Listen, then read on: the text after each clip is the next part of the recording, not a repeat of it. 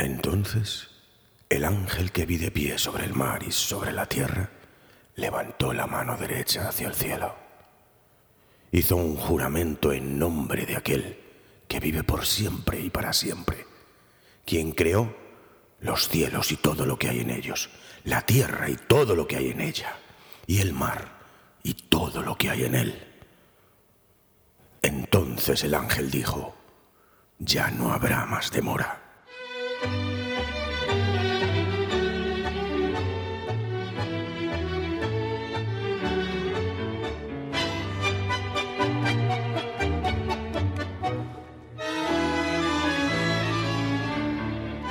Que el mundo fue y será una porquería, ya lo sé, en el 506 y en el 2000 también, que siempre ha habido chorros, maquiavelos y estafaos, contentos y amargados, valores y doble, pero que el siglo XX es un despliegue de maldad insolente. Ya no hay quien lo niegue, vivimos revolcados en un merengue y en un mismo lodo todos manosean. Hoy El apocalipsis, el Armagedón, el Ragnarok, el día del juicio final, el Doomsday. Vamos, el dichoso fin del mundo.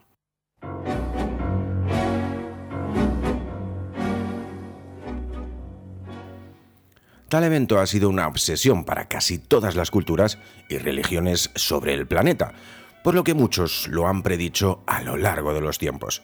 En este podcast vamos a recopilar algunas de las predicciones del apocalipsis que afortunadamente han caducado ya sin ningún tipo de éxito.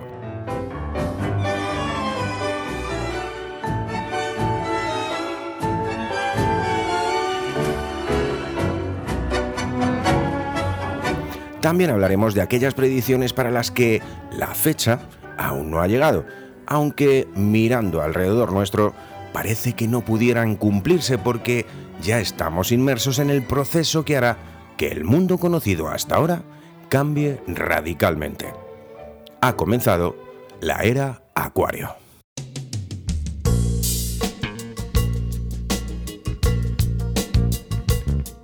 De entre todas las predicciones que se incluyen en este ratito de radio, llamado ahora podcast, solo vamos a dar por válida una predicción basada en la razón y aunque no se ha cumplido literalmente, se parece en mucho a la realidad que nos rodea. Albert Einstein dijo, No sé cómo será la tercera guerra mundial, pero la cuarta será con piedras y palos.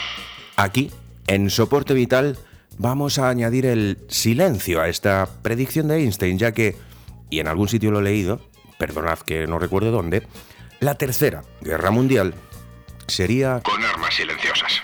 el coronavirus. Bueno, más bien, las consecuencias mediáticas y sociales del coronavirus están siendo muy ruidosas, hasta el punto en el que de forma diaria vemos y escuchamos en los medios de comunicación el número de muertes como si de un mero dato estadístico se tratase. Pero lo que nadie puede negar es que el virus en sí no es ruidoso, ninguno lo es, y las cifras que deja en su rastro son espeluznantes.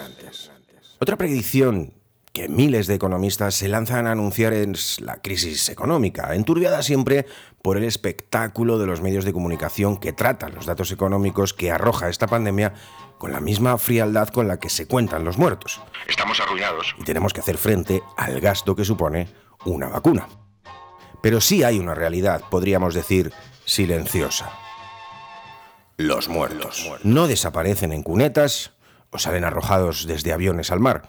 Los enfermos no son descartados, saturan los sistemas de salud. Obviamente, en una sociedad que presume, aunque no lo practique siempre, de no dejar a nadie atrás, los enfermos no pueden ir a otro sitio, hay que salvarles, sí o sí.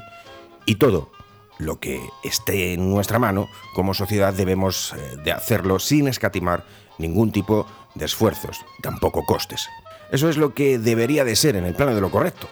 Pero como de crisis económicas vamos ya servidos en este fin del mundo, los recortes o la privacidad de la sanidad debilitan el eje troncal que mantiene sana y a salvo a una población. Y pese a que se está haciendo lo que se debe de hacer, estamos poniendo de manifiesto que la sanidad, de no ser universal, gratuita e inclusiva, no es ni mucho menos la defensa más efectiva ante situaciones como la que estamos viviendo. Pero sin lugar a dudas, debemos de seguir defendiendo su universalidad y gratuidad porque además de mantenernos a salvo, es la muestra de que tenemos lo mejor que podemos tener para paliar las consecuencias de este eterno fin del mundo en el que parece que vivimos.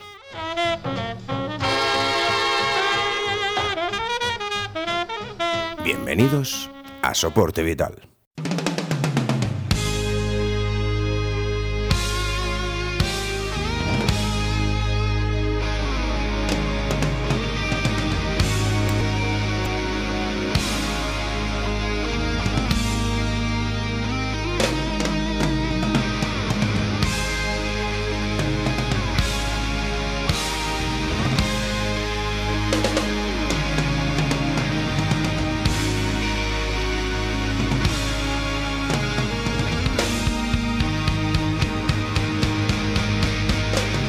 Videntes, científicos locos, el anticristo, meteoritos, culturas precolombinas, profetas, el alzamiento de las máquinas, sectas, plagas, iluminados. Hay de todo. Hay de todo en esta cultura del fin del mundo. Vamos entonces a entrar en faena y vamos a darnos un paseo por aquellas predicciones que acaban con nuestro planeta y con nosotros mismos.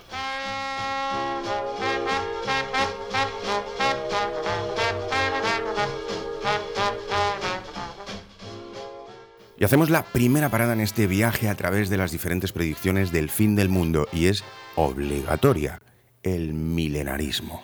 Se predecía para el 1 de enero del año 1000. La era de Jesucristo, decía la predicción, la era de Jesucristo iba a durar tan solo mil años. Después, borrón y cuenta nueva. Y no lo decían unos locos iluminados, lo decía el mismísimo Papa de Roma, el Papa Silvestre II, también conocido como el Papa Mago o el Papa Druida, al que aún hoy se le achaca el poder de predecir la muerte de los sucesores de San Pedro. Pero lo más inquietante de este suceso es que el Papa Silvestre sigue haciendo estas predicciones incluso después de muerto. Así, el sepulcro en el que descansa el pontífice, que encabezó el cambio del milenio al frente de la iglesia, destila agua y registra ruidos de huesos cuando el fallecimiento de un pontífice es inminente.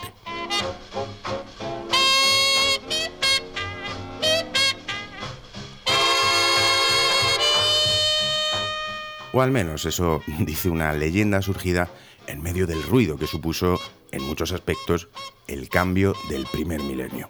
Pero claro, imaginaros, estás en el año 999 y el Papa, el Papa Santísimo de Roma, te dice que la era de Jesucristo solo va a durar mil años. Siendo un ciudadano de a pie en esa época, tenías dos opciones. Sentarte a ver el fin del mundo en el mejor sitio posible o simplemente cuestionar dicha predicción, pero aceptando el castigo divino del ser humano, tu aniquilación. En cualquier caso, estas predicciones desataron el caos por toda Europa y también grandes peregrinaciones a Jerusalén. Al final, el primer día del nuevo milenio, algo de resaca, suponemos, y poco más.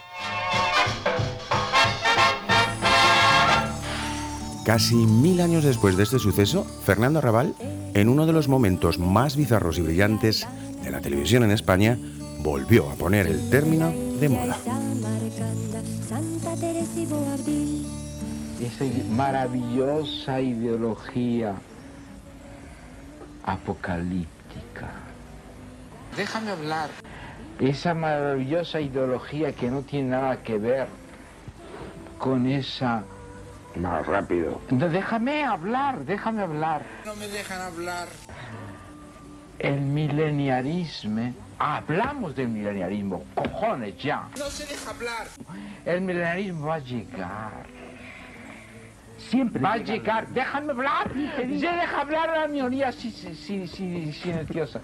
La el mileniarismo, el mileniarismo. milenarismo. El, milenarismo, es decir, de Milena, la mujer de Kafka. Déjame hablar. El milenio. El, había dos opciones. Primera opción es el juicio final y segunda opción es el año 1000. pero en las dos ocasiones había un, un maravilloso fundador que era Cristo, que era un Cristo judío. Ha terminado ya ese horrible, ese traumatizante mundo positivista. Ahora vamos a llegar a un mundo espiritualista en el cual vamos a saber, nosotros los pobres, nosotros los humillados, nosotros los que no estamos con el poder, nosotros vamos a decir al poder, a los poderes, a los excesivos poderes, a los excesivos poderes, nosotros somos el camino, la verdad. La verdad. La era de Acuario que ahora comenzamos dice precisamente eso entre muchas de las cosas que dicen sus predicciones. Caerán velos y los poderosos ya no lo serán.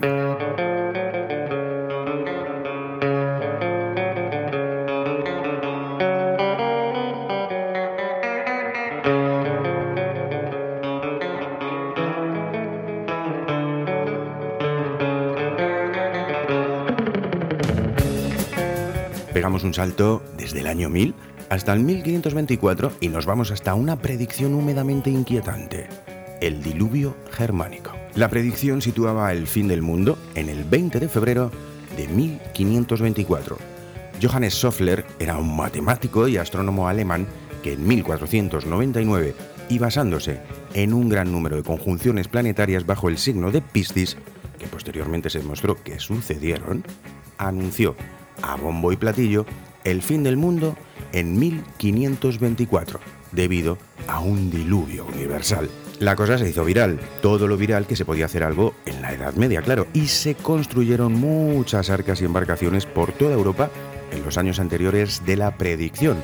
1524 fue un año muy cruel en Europa, especialmente en Alemania, que registró muchas muertes, sí, pero no por un diluvio, y sí por una lacerante sequía que asoló las tierras germanas en ese año. Stoffler perdió toda su credibilidad como profeta.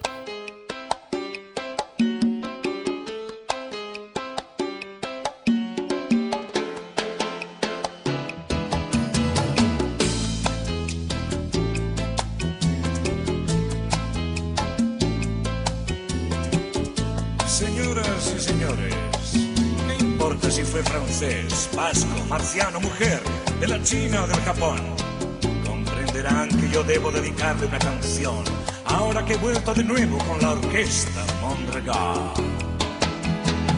500 años llevo, parece que fue ayer, batiendo el mismo huevo, has ruido de Fernando y de Isabel. Nos vamos ahora con otra fecha negra en el calendario del fin del mundo, 1658. Y viene de la mano de una persona que francamente a mí me ha sorprendido mucho que hiciera predicciones cuando estaba preparando el guion de este podcast, Cristóbal Colón. Además de marinero, descubridor y conquistador, Cristóbal Colón era muy aficionado al esoterismo y a montarse sus películas leyendo la Biblia. En sus últimos años de vida escribió el libro titulado El libro de las profecías, donde venía a decir que el descubrimiento de América no era más que otro signo más del plan de Dios que culminaría en 1656 o 1658 con la segunda venida de Cristo y el fin del mundo, un nuevo mundo. Fue tan preciso con el año como con su brújula que apuntaba a la India cuando en realidad estaba en la Nueva España, en el Nuevo Mundo, situada en el Nuevo Oriente, pero había llegado a las Bahamas. En cualquier caso, sus interpretaciones quedaron rubricadas en los escritos que hizo en torno al año 1502, que formaron parte del libro. 1656 es el año en el que se pintan las meninas por nuestro universal Diego Velázquez, retratadas totalmente ajenas al fin del mundo. Aunque la predicción de Colón no fuese muy precisa, lo que sí tuvo lugar ese año fue un suceso que mató a la mitad de la población napolitana, la peste. En 1666, diez años después del fin del mundo según Cristóbal Colón, fue el año en el que más azotó la peste bubónica a la que se le bautizó como la Gran Peste de Londres, pues hasta allí viajó la peste donde hizo estragos dejando miles de muertos. Colón llevaba ya 150 años muerto por lo que no tuvo que ser testigo de que Cristo no se presentó cuando él había predicho. 1666 estuvo especialmente asociado a estas teorías pues contenía el número de la bestia. 666.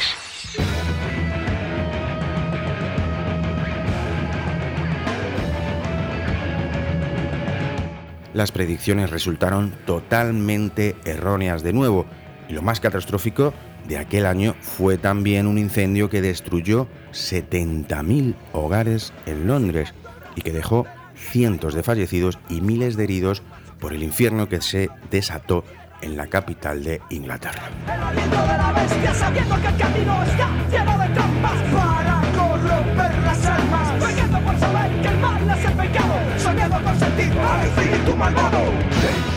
Un año en el que lo más parecido al fin del mundo se apoderaba de Londres, la peste, incendios y si miramos hoy a la vieja Inglaterra que ya no forma parte de Europa, el origen de la nueva cepa del coronavirus.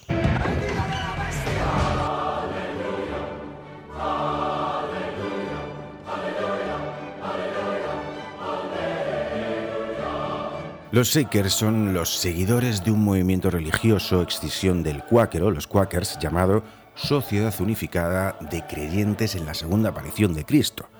Obviamente, con ese nombre, han predicho muchas veces la llegada de Cristo y por lo tanto también el Apocalipsis. Su teoría aseguraba que el segundo advenimiento de Cristo sería entre los años 1792 y 1794, que es tan seguro que se produciría como que existe Dios. Su apocalipsis consistía simplemente en la corrección de todos los errores y el restablecimiento de la cordura. Según ellos, el nuevo mundo, el reseteo del planeta, era la invitación que se le hace desde la palabra de Dios para que ocupe el lugar de las ilusiones, la señal de que estás dispuesto a dejar que el perdón descanse sobre todas las cosas, sin excepción y sin reservas. Obvio, pues su apocalipsis incluía un nuevo tipo de ser humano más Celestial. más cercano a la imagen y semejanza de Dios, una segunda oportunidad para arreglar todos los desperfectos que Dios dejó patentes en su primera creación. Ante estos fracasos de predicciones fueron relajando su actividad profética. A día de hoy este grupo religioso pionero en la desigualdad de género y firme en el matrimonio como única opción posible entre dos personas de sexo diferentes, y también de la unidad familiar, resiste en zonas rurales de Nueva Inglaterra, aunque como defienden el celibato, son demasiado pocos los adeptos que consiguen hacer algo de ruido.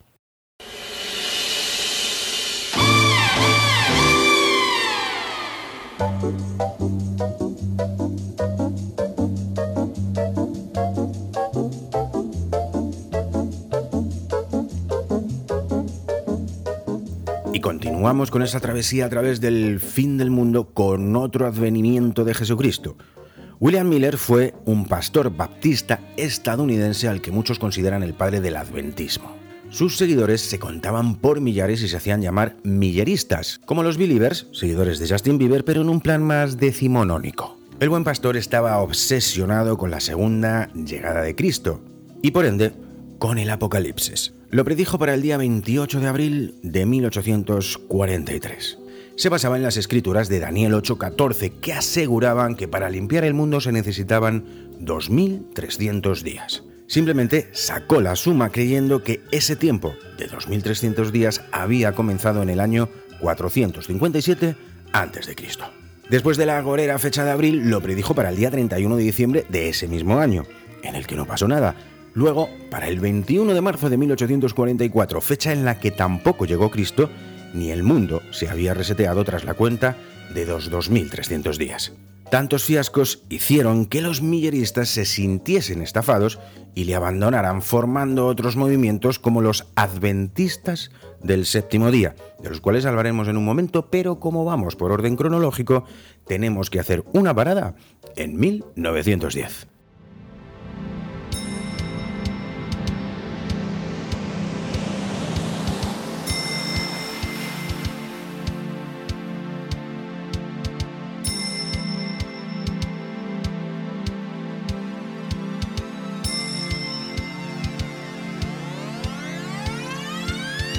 Y esta parada nos lleva a la primera de las predicciones apocalípticas en torno al cometa Halley.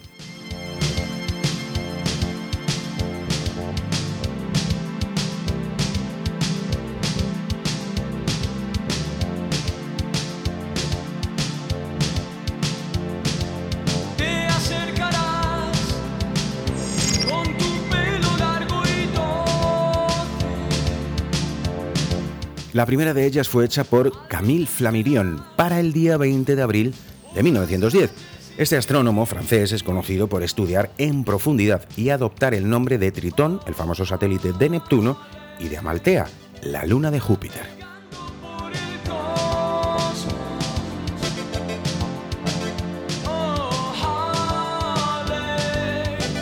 Esa predicción tiene origen en un hecho astrológico científicamente contrastado. Cada 74 o 79 años la órbita del cometa Halley se acerca a la Tierra y durante unas horas es visible para el ojo humano.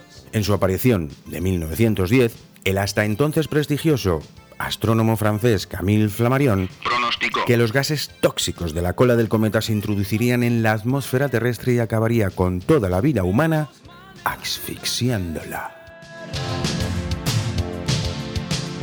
Las ventas de mascarillas, de máscaras de gas y de unas denominadas pastillas del cometa que te volvían inmunes a los gases fueron tremendas por todo el mundo.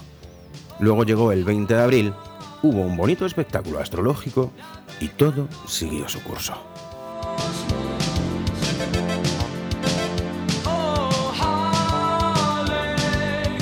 En la noche vieja de 1968, Charles Manson reunió a su familia y les reveló finalmente lo que había descubierto estudiando el libro de las revelaciones y escuchando el White Album de los Beatles. En especial, esta canción, Helter Skelter. When I get to the bottom, I go back to the top of the slide. Where I stop and I turn and I go for a ride. Till I get to the bottom and I see you again. Yeah, yeah, yeah. But do you, don't you want me to love you?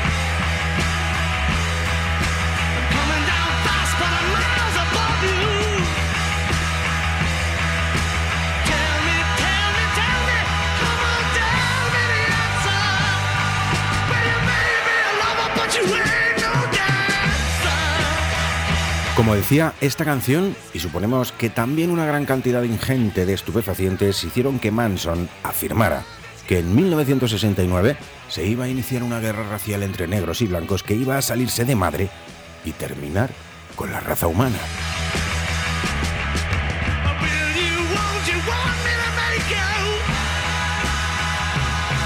Para esto era necesario que ellos, la familia Manson, cometiera una serie de asesinatos que prenderían la mecha.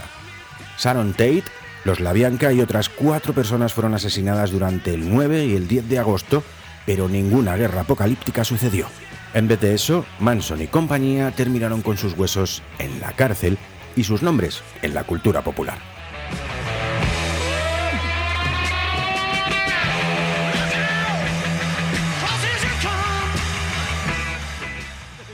Paul McCartney ha dicho que el significado de esta canción vendría a ser descontrol y que hace referencia a un tobogán en espiral, una atracción muy popular en los eh, parques británicos de la época. Al final de la grabación en estéreo que le llevó a repetir la toma más de 18 veces, Ringo Starr lanzó sus baquetas a través del estudio y gritó I got a blister on my finger. Tengo ampollas en mis dedos por lo compleja y difícil que es la canción a la batería y por la cantidad de repeticiones para conseguir la pista en estéreo que tuvo que hacer el bueno de Ringo.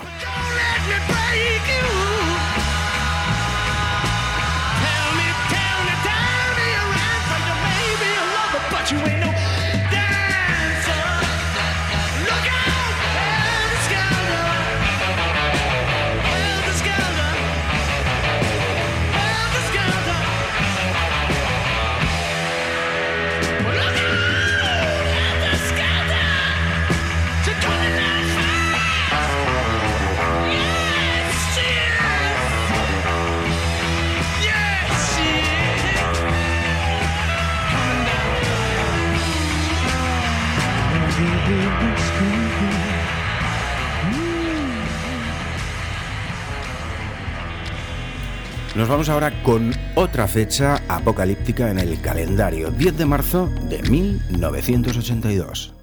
John Gribbin y Stephen Plagerman son dos astrofísicos que publicaron un libro en 1974, un libro de divulgación llamado El efecto Júpiter. En él aseguraban que el alineamiento de los planetas previstos para ese día, el 10 de marzo de 1982, sería catastrófico y que, entre otros dramas, habría un gran terremoto en la falla de San Andrés. Afortunadamente los planetas sí, se alinearon, pero no pasó nada. Pero nuevamente, como anteriormente ya había hecho Johannes Stoffler, el fin del mundo venía de la mano de la conjunción planetaria apocalíptica que Júpiter y Saturno insisten en crear con nuestro planeta. Pero dicho esto, tenemos que seguir mirando al cielo, y no al celestial para que el que todo lo ve se apiade de nosotros.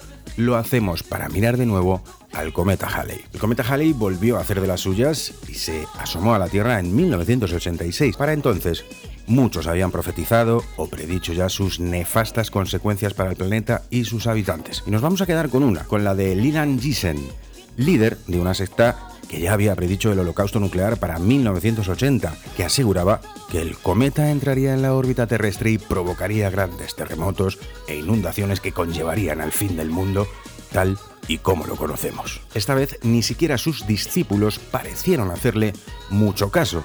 Es lo que tiene predecir Apocalipsis como churros que pierdes credibilidad. Y ahora paramos en otra fecha, en 1990, exactamente el 23 de abril. La señora Prophet, Elizabeth Clare Prophet, líder de una iglesia llamada Universal y Triunfante, hacía gala de su apellido y profetizó una guerra termonuclear devastadora para ese día. Ella y sus seguidores se retiraron a un búnker en los bosques de Montana. Total, para nada. Ante el fiasco apocalíptico de esta predicción, la iglesia muy beligerante con la música rock casi desapareció. Lo más destacable de ese día fue que Madonna alcanzaba el número uno en el Reino Unido con su archiconocido y triunfante tema Vogue.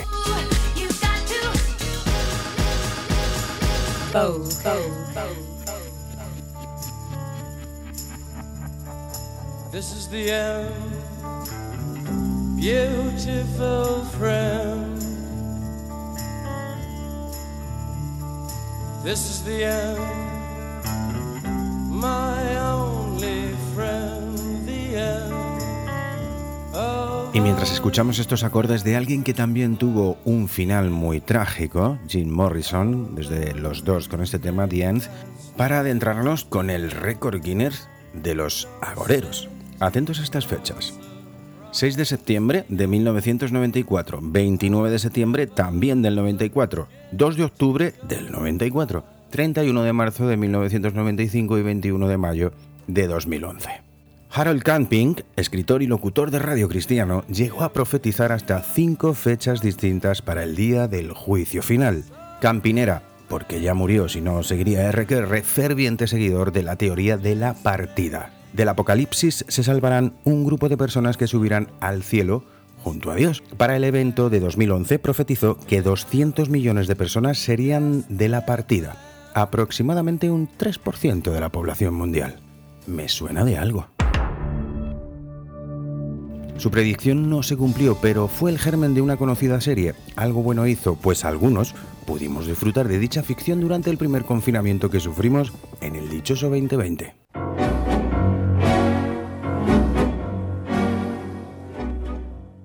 Una predicción del fin del mundo con un final demasiado trágico. Marshall Applewhite, el líder de la secta Heaven's Gate, afirmaba que el cometa Hale-Bopp acabaría con la vida en la Tierra y que la única manera de escapar de este Armagedón era suicidarse, acto con el cual subirían a una nave espacial gigante que viajaba escondida detrás del cometa. A pesar de lo ridículo del planteamiento de Applewhite, consiguió que otros 38 miembros del culto, además de él, se suicidaran el 26 de marzo de 1997, horas antes del paso del cometa. Terrible.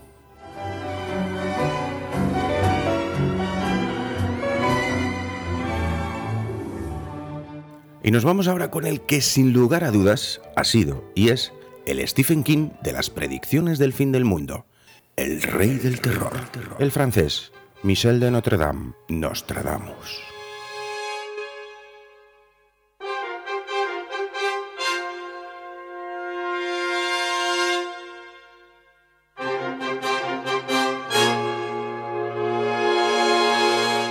Fue un médico y astrólogo francés de ascendencia judía quien en el siglo XVI realizó un libro con más de mil predicciones divididas en 100 cuartetas, las cuales fueron publicadas en 10 volúmenes.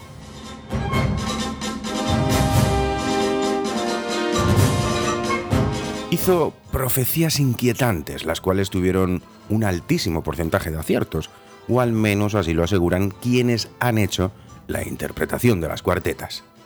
Predijo el ascenso al poder de Adolf Hitler, las bombas atómicas de Hiroshima y Nagasaki, los asesinatos de John Fitzgerald Kennedy y el Papa Juan Pablo I, llegando incluso a predecir y acertando también su propia muerte. Nostradamus predijo que el año 1999, el séptimo mes, vendrá del cielo un gran rey del espanto. Después, Marte reinará por buena dicha.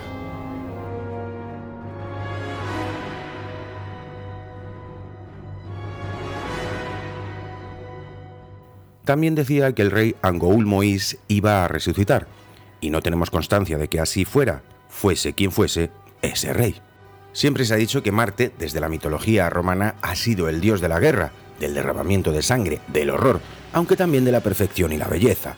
En lo que va de siglo hemos visto la guerra de Afganistán en 2001, Irán con una nueva invasión norteamericana en 2003, también hemos asistido a todas las consecuencias derivadas de estos hechos, como el surgimiento de grupos armados como el Daesh o la creciente confrontación entre Arabia Saudí e Irán por el control de la región.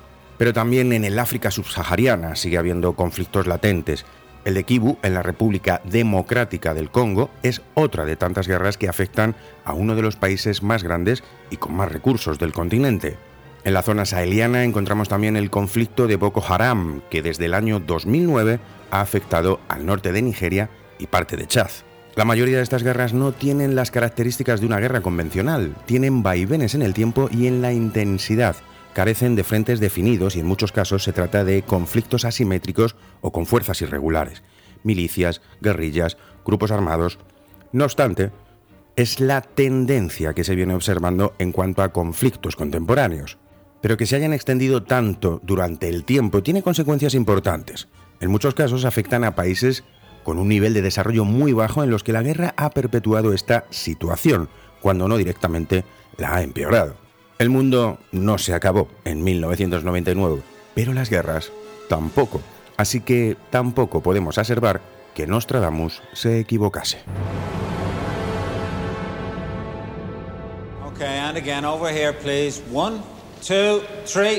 También, en 1999, exactamente el 11 de agosto, se predijo algo muy inquietante.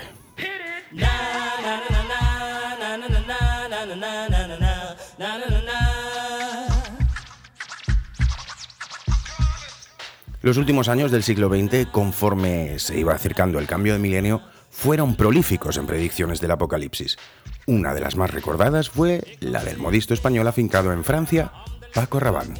Rabanne, aficionado al esoterismo y estudioso de Nostradamus, anunció que con el eclipse del 11 de agosto de 1999 la estación Mir iba a caer sobre París y que sería el inicio del fin del mundo.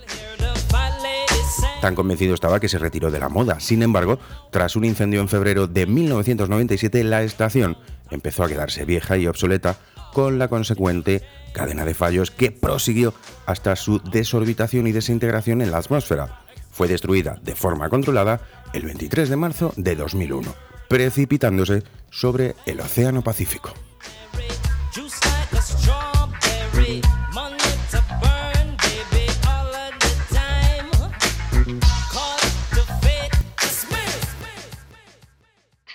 Año 2000 y con él el temible efecto 2000.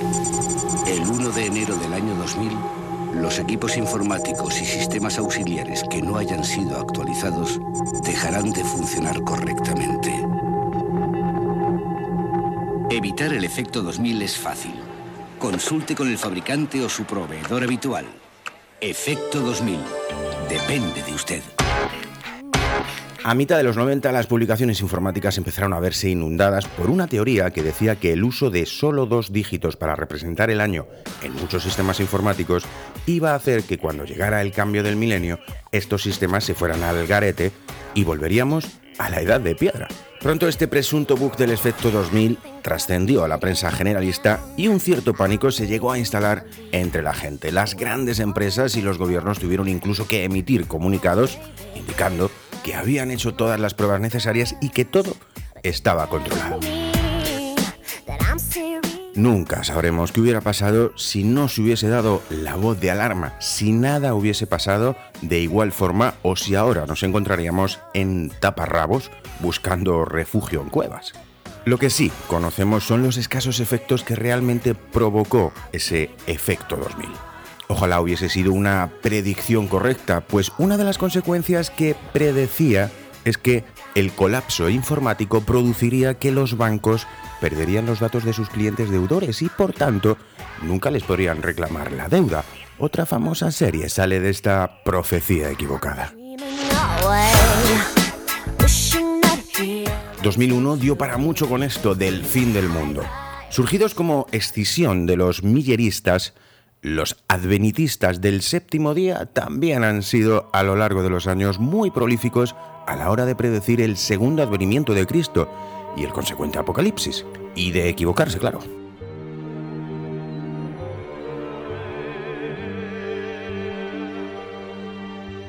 Pero estos advenitistas del séptimo día le dieron un giro a la profecía típica. Antes de la nueva subida del Mesías aparecerían tres naves espaciales a las que solo los fieles podrían subir y gracias a ellas huir del trágico destino del planeta. Otra fecha negra en la que nos tenemos que parar es el 10 de septiembre de 2008. El gran colisionador de hadrones, también conocido como la máquina de Dios, iba a ser el responsable del fin del mundo. Es un acelerador de partículas de 17 kilómetros de circunferencia desarrollado por el CERN y ubicado debajo de los Alpes entre Francia y Suiza. Mientras se desarrollaba, muchas fueron las voces dentro de la misma comunidad científica alertando sobre su peligrosidad hablando incluso de que podría producir agujeros negros que se tragarían la Tierra y todo lo que hubiese cerca. Incluso en el Daily Mail se preguntaban con mucho amarillismo si íbamos a morir ese día en el que se pusiera en marcha el colisionador de partículas. Al final se puso en marcha sin ningún problema y gracias a él, entre otras cosas, se ha podido confirmar la existencia del bosón de Higgs.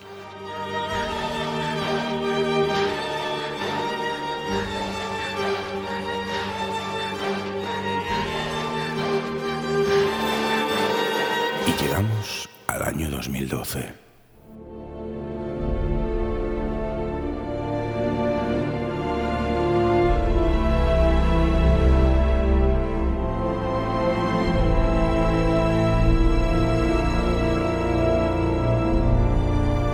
La profecía apocalíptica con mayor predicamento y seguidores de los últimos tiempos ha sido la que supuestamente hicieron los mayas con su calendario.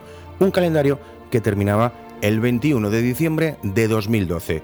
Y después a otra cosa, mariposa. Ante esto, diversos estudiosos se pusieron a estudiar, perdón por la redundancia, escritos mayas y encontraron profecías sobre violencia, cambio climático, catástrofes naturales, grandes terremotos, plagas, eras glaciales. Cercanas a esa fecha. No se terminó el mundo, pero sí que fuimos muy estúpidos, porque sucedió algo el cambio climático llegó a su punto de no retorno en ese año 2012.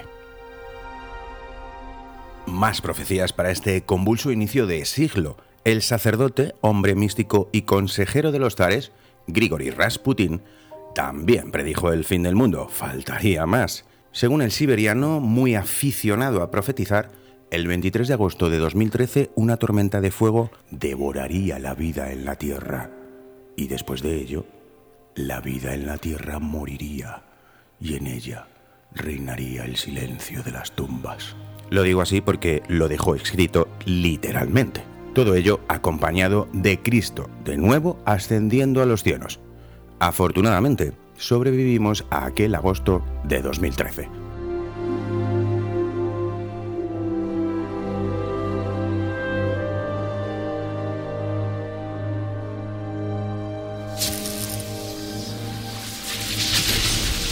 Apocalipsis predichos y caducados, pero todavía quedan muchos cuya fecha está por llegar, como el efecto 2038, las profecías sobre la inteligencia artificial de Elon Musk, el fin del mundo predicho por Isaac Newton para 2060, sí, ese Isaac Newton, o la próxima pasada del cometa Halley. Y a la vista de cómo está el patio, lo mismo habría que pedir por favor que alguna predicción fuera real. Elon Musk el CEO de Tesla es un amante empedernido de las predicciones. De hecho, ya tiene una buena colección de ellas. Entre sus mayores vislumbramientos podemos encontrar que estamos viviendo en una simulación de un ordenador. Musk ha sido fiel a su estilo y ha querido ir un poco más allá. Dice ahora que la inteligencia artificial y el fin de la humanidad van de la mano, pues se ha atrevido a afirmar que la inteligencia artificial probablemente nos acabe matando, pues será la responsable de ocasionar la Tercera Guerra Mundial. Musk no se quedó ahí y también predijo la probabilidad que tendríamos de sobrevivir solo un 10% de la población planetaria sobreviviría a la ira de la inteligencia artificial. Lo contradictorio de este hombre es que predice que la inteligencia artificial destruirá la civilización, pero Tesla está a punto de presentar su camión dotado con inteligencia artificial.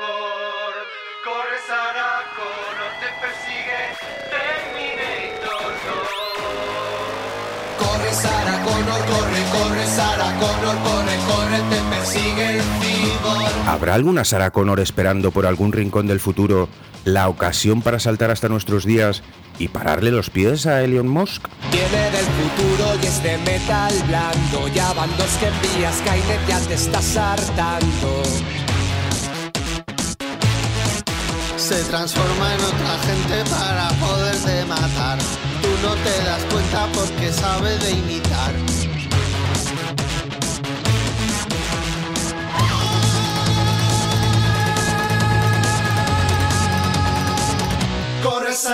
Corría el año 1704 cuando el físico Isaac Newton hizo una apuesta de futuro, nada menos que augurar la fecha del fin del mundo. El astrónomo inglés, adicto a la astronomía y a la alquimia, hizo un cálculo basado en un fragmento de la Biblia y el resultado fue tan evidente que Newton lo dejó escrito en una misiva. El fin del mundo sería en el año 2060. Parecía inconcebible que el hombre que descubrió las leyes fundamentales del universo fuera también uno de los más grandes entusiastas de la astrología, pero así lo demuestran algunos de sus manuscritos que el físico inglés dejó. Según Newton, deberían pasar 1260 años entre la refundación del Santo Imperio Romano por Carlomagno en el año 800 y el fin de los tiempos, una fecha que se cumplirá en el año 2060. Y llegamos a la última de las profecías, la del día 21 de diciembre de 2020, donde se iniciaba la era Acuario. Y se iniciaba con la conjunción de Saturno y Júpiter, esa misma conjunción que muchos años antes se había producido, pero no en el signo de Acuario. Por eso, este es el fin del mundo que más nos gusta aquí en Soporte Vital, porque tal y como está el patio es el momento adecuado de sumirnos todos en la era Acuario y dar la bienvenida a la plenitud. Una era de la elevación de la conciencia, de sabiduría de dentro para afuera, de rebeldía, de caída de sistemas caducos, de lucha social, de lucha por la salvaguarda de la diversidad, por la identidad de nuestro verdadero yo. El momento de crear una red de amor, de respeto, de cuidados, de celebración, para poner los cimientos de un mundo nuevo y justo de verdad.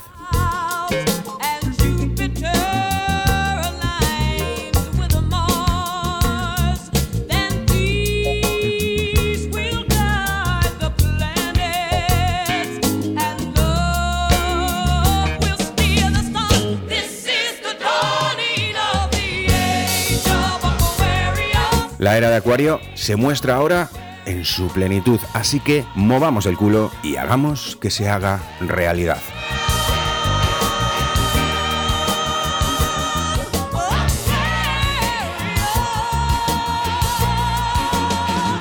Nos escuchamos en el próximo podcast. Soy José Osbru, me despido de todos vosotros, emplazándoos al próximo podcast. Hasta entonces, sed tremendamente felices. O intentadlo.